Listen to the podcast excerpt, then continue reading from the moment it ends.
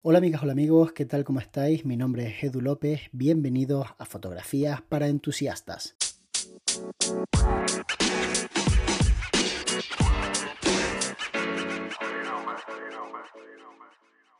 Desde que me compré el iPad Pro, vengo dándole vueltas a la idea de trabajar dentro de lo que sería mi manera de entender el flujo de trabajo con esta herramienta pero no trabajar en mis fotos de vacaciones, sino trabajar de forma profesional. Entonces al principio pues no lo vi claro porque la verdad es que el iPad, aunque sí te deja importar fotografías de forma local, no me permite exportar los metadatos y yo necesito los metadatos para almacenarlos por si en un futuro necesitara volver a exportar esas fotografías o por si necesitara a lo mejor de repente pues cambiar algo de las mismas y quisiera seguir por donde lo había dejado. Entonces, como no encontraba el método, pues ahí estaba medio abandonado, porque no es una herramienta que pues le dé tanto uso. Sí que le doy uso lo mejor pues para mi agenda, para hacer algunos bocetos, para los guiones de los vídeos, pero no le doy un uso que digas tú, esto mereció la pena. Entonces, hablando con Philip de Grot, él me dijo que utilizaba la nube con un tera y que estaba muy contento y la tenía porque vendía fotos en Adobe, en, en lo que sería el stock de Adobe. Y entonces, pues la propia compañía le premiaba dándole un tera. Pero en mi caso, cuando fui a buscar las posibilidades de ampliar mi nube, me di cuenta de que no existía esa posibilidad. Yo tenía, por una parte, el plan fotográfico, que incluye Photoshop y Lightroom. También incluye Bridge y la verdad es que no lo uso mucho, pero bueno, está bien que lo incluya. Entonces, ese plan fotográfico me viene costando unos 10 euros. Normalmente a las personas que pagan con IVA les cuesta 12 euros, pero nosotros en Canarias no tenemos el IVA. Entonces, pues nos cuesta 10 euros. Y estoy contento con él, no me importa pagarlo, son 120 euros al año, en caso de las personas de la península 140 y pico. Bueno, es un precio asumible si utilizas la herramienta para retocar y demás. Sobre todo teniendo en cuenta que antiguamente Photoshop costaba una barbaridad. O sea, que eso ha cambiado mucho. Entonces de repente digo, me voy a meter dentro de la página y voy a mirar exactamente si encuentro un método para, digamos, cubrir mis necesidades. ¿Y mis necesidades cuáles son? Pues mis necesidades son mantener el plan que tengo, pero ampliar la nube. Porque con los 20 gigas que me pone Adobe, pues obviamente lo único que me da es para probar cómo va la nube. Entonces digo, de esta forma, a lo mejor podría importar en el iPad los archivos. Imaginad, por ejemplo, termino un restaurante, estoy a 100 kilómetros de mi casa, me tomo un café y durante el momento en el que me tomo el café, importo las fotografías al iPad, que va como un tiro, edito unas cuantas, las subo al Dropbox del cliente, al mío, las publicamos en redes sociales de inmediato. No tengo que cargar con el portátil, estar preocupado del tema de la batería, porque la del iPad es una locura. No tengo que preocuparme del tamaño del dispositivo, del peso, porque es muy pequeño. Entonces, yo lo veía como claro, ¿no? El tema es que muchas veces edito muy rápido en el iPad. O sea, quiero decir, si me recreo no, pero si voy en plan a, hacer una edición cómoda, que es la que yo suelo hacer, yo soy mucho de la captura, es lo importante, edito realmente rápido. Entonces, para mí es una herramienta fantástica. Además, el lápiz es genial, el hecho de que toques la pantalla con las manos, es como muy, no sé, orgánico, podríamos llamarlo. Y me gusta mucho. Entonces voy a Adobe y veo que el plan que me ofrecen que es el que tengo, pues no tiene un plan realmente que sea parecido. Y me doy cuenta de que, vaya, si quiero ampliar la nube a 100 gigas, tengo que prescindir de, por ejemplo, Lightroom, porque hay un plan que es Photoshop y 100 gigas por X dinero. No me acuerdo cuánto, pero es que me da igual cuánto valga, porque es que realmente no me hace falta ese, quiero otro tipo de plan. Entonces veo un plan que me gustó mucho, que es el de Lightroom con un tera. Pero una vez más, pues presciendo de Photoshop. Y claro, a ver, no pasa nada, ¿no? O sea, puedo vivir sin Photoshop, pero la idea no es quitarme herramientas, la idea es aportarme herramientas. Y después hay un plan de todas las aplicaciones también con muy poca nube, que no me interesa porque no quiero todas las aplicaciones. Entonces digo, bueno, pues no hay nada para mí, simplemente. No lo ofertan, no hay nada para mí. Entonces, como hay un botoncito que pone chat, digo, oye, voy a escribirles que igual esta gente me puede dar una respuesta a todas estas inquietudes con las que yo vivo. Y de repente sale una chavala que se llama Rosa. Bueno, la verdad que no sé si una chavala, una señora o una abuela, porque no, no te dicen de qué edad eh, tienen y tampoco pues interactúas tanto. Pero vamos a pensar que es una chavala que se llama Rosa, muy simpática, que dice, sí, te voy a ayudar, ¿qué quieres? Dime qué, qué te preocupa, qué te gustaría solucionar. Y le explico mi caso. Le digo, mira, necesito una nube porque quiero trabajar con el iPad Pro ahora que la aplicación está tan bien. Y ella me dice, Oye, pues la cosa es que tenemos un plan que es de eh, pues 5 teras y otro que es de 10 teras. Y yo digo, oye, pues eso me interesa porque 5 teras o 10 teras, joder, es bastante espacio en la nube. Entonces me dice, el de 5 teras cuesta 72,59 al mes. 72 euros, más de 800 al año. Y el de 10 teras, agárrate a la silla, 127,50 al mes. Son casi 1.500 euros. Entonces pensé, no, no puedo. No, no puedo gastarme 1.500 euros al mes en, en una nube de Adobe. Necesito algo que me, pues de alguna manera me pueda permitir. Y entonces me dijo, mira, tengo una oferta que igual te interesa y es de plan fotográfico, Lightroom Photoshop, por 24 euros al mes. Y pensé, oye, 24 euros al mes no es que te lo regalen, prácticamente es un euro diario, pero ahora que me quité la, la suscripción de StreamYard, que es una plataforma que yo utilizaba para hacer streaming, digo, pues a lo mejor, más o menos vale lo mismo, podría darme el lujo de tener la nube. Y entonces, pues me vine arriba y lo contraté. En mi caso, como vivo en Canarias, se paga un poco menos porque no pagamos el, el IVA. Al final me costaba, para que os hagáis una idea, 20 euros. Y pensé, qué bien, 20 pavos y tengo todo esto. Pues nada, ni corto ni perezoso, me hago un directo en Instagram intentando pues contarle a la comunidad mis hazañas de negociador. ¿Cuál es mi sorpresa cuando recibo un mensaje de uno de vosotros, de un seguidor que me dice, poco menos que eres un pringao porque yo pago mucho menos porque insistí en que me rebajaran el precio y me lo rebajaron. Y le dije yo, ¿cómo? ¿Que has negociado con Adobe el precio de un producto? Y me dijo, sí, porque les he dicho que soy formador, porque de hecho es a lo que me dedico. Y entonces, como formador, me han bajado mucho el precio.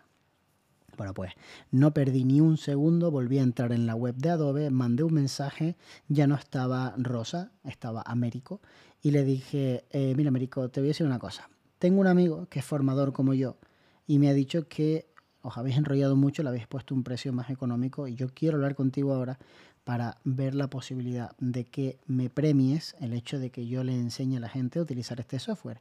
Aquí tienes mi canal de YouTube con más de 50.000 personas siguiéndome tienes este directo en el que hice un curso de Lightroom que han visto de momento 30.000 personas y tienes mi canal de Patreon que tiene más de 400 personas inscritas.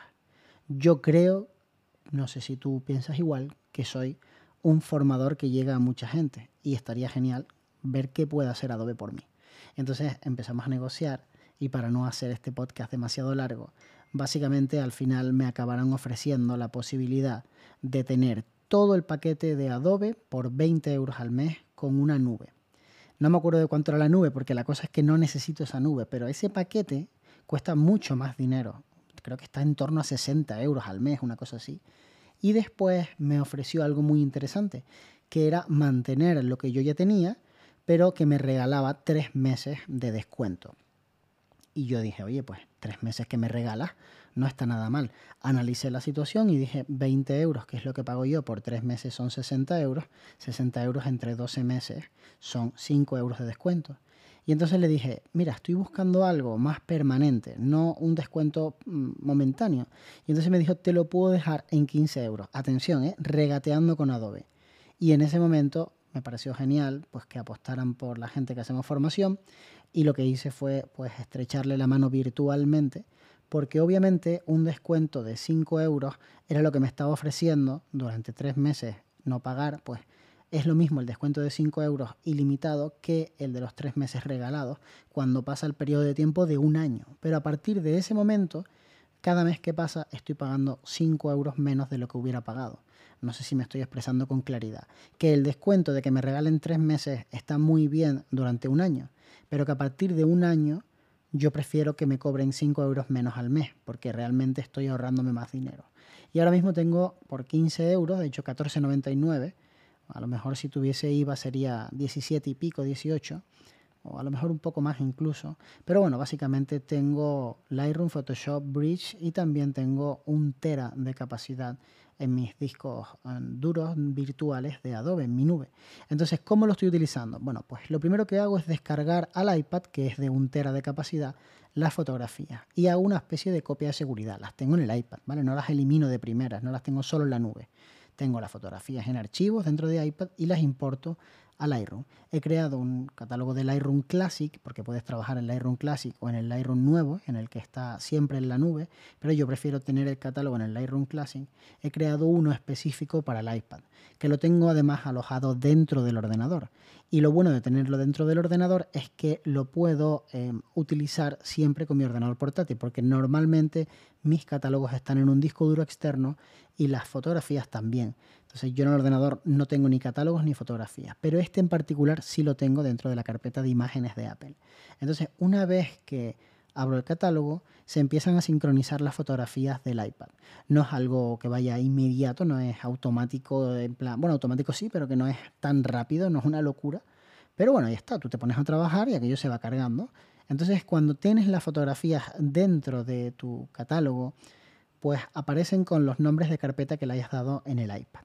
Si tú coges una fotografía y, por ejemplo, la editas en el iPad, aparece editada en el ordenador. Y si lo haces en el ordenador, aparece editada en el iPad. En eso básicamente consiste una nube. Pero dentro de la configuración de lo que sería em, pues el catálogo de Lightroom del ordenador, y esto es algo que le debo agradecer a Philip, que me lo mandó con capturas de pantalla y me lo explicó perfectamente, se le puede pedir a Lightroom que de todo eso que viene de la nube se haga una copia de seguridad física en un disco duro. Y digo física porque tú tienes la opción, obviamente, en Lightroom de decirle que los archivos solo estén en la nube y no estén en tu disco duro. Obviamente, si solo están en la nube, vas a verlos peor si quieres hacer zoom, por ejemplo, vas a verlos peor que si los tienes en el ordenador. Entonces, pues lo suyo también es que estén en algún sitio, en un disco duro, lo que sea. Y eh, según palabras de Philip, esa ruta que se crea, tú le puedes decir dónde y con qué nomenclatura. Él parece ser que trabaja con el tema de las fechas. A mí no me termina de convencer el sistema por cómo vengo yo trabajando desde hace tiempo. Entonces he descubierto un método ligeramente diferente y os voy a contar cuál es. Yo tengo una fase de mi edición que es eh, pues descargar, eh, seleccionar, eh, editar, exportar, comprobar que está bien, editar otra vez las que no están perfectas y así no. Una vez que yo termino de todo ese método, lo que hago con el Lightroom del ordenador es primero previamente haber puesto manzanita coma, que es básicamente los settings del Lightroom, y haber hecho clic en donde dice ajustes para catálogos, escribir automáticamente metadatos en archivos. Esa es la ventanita que tienes que activar. Y una vez que he activado esa ventanita, cada metadato de cada fotografía se está almacenando de forma interna en donde están todos esos archivos de la nube dentro de mi ordenador, que en mi caso están dentro del propio catálogo, en una de las partes del catálogo. Entonces, cuando eh, yo quiero, cojo todas las fotografías, le doy botón derecho y le digo exportar y lo que hago es exportar los originales. Los originales son los RAW, no son DNG, no son TIFF, no son nada. RAW, puro y duro, igual que el de la cámara, pero con la peculiaridad de que también se me exportan los metadatos. Y en ese momento ya tengo mi copia de seguridad con mis metadatos actualizados, que era exactamente por lo que venía luchando desde hace un año.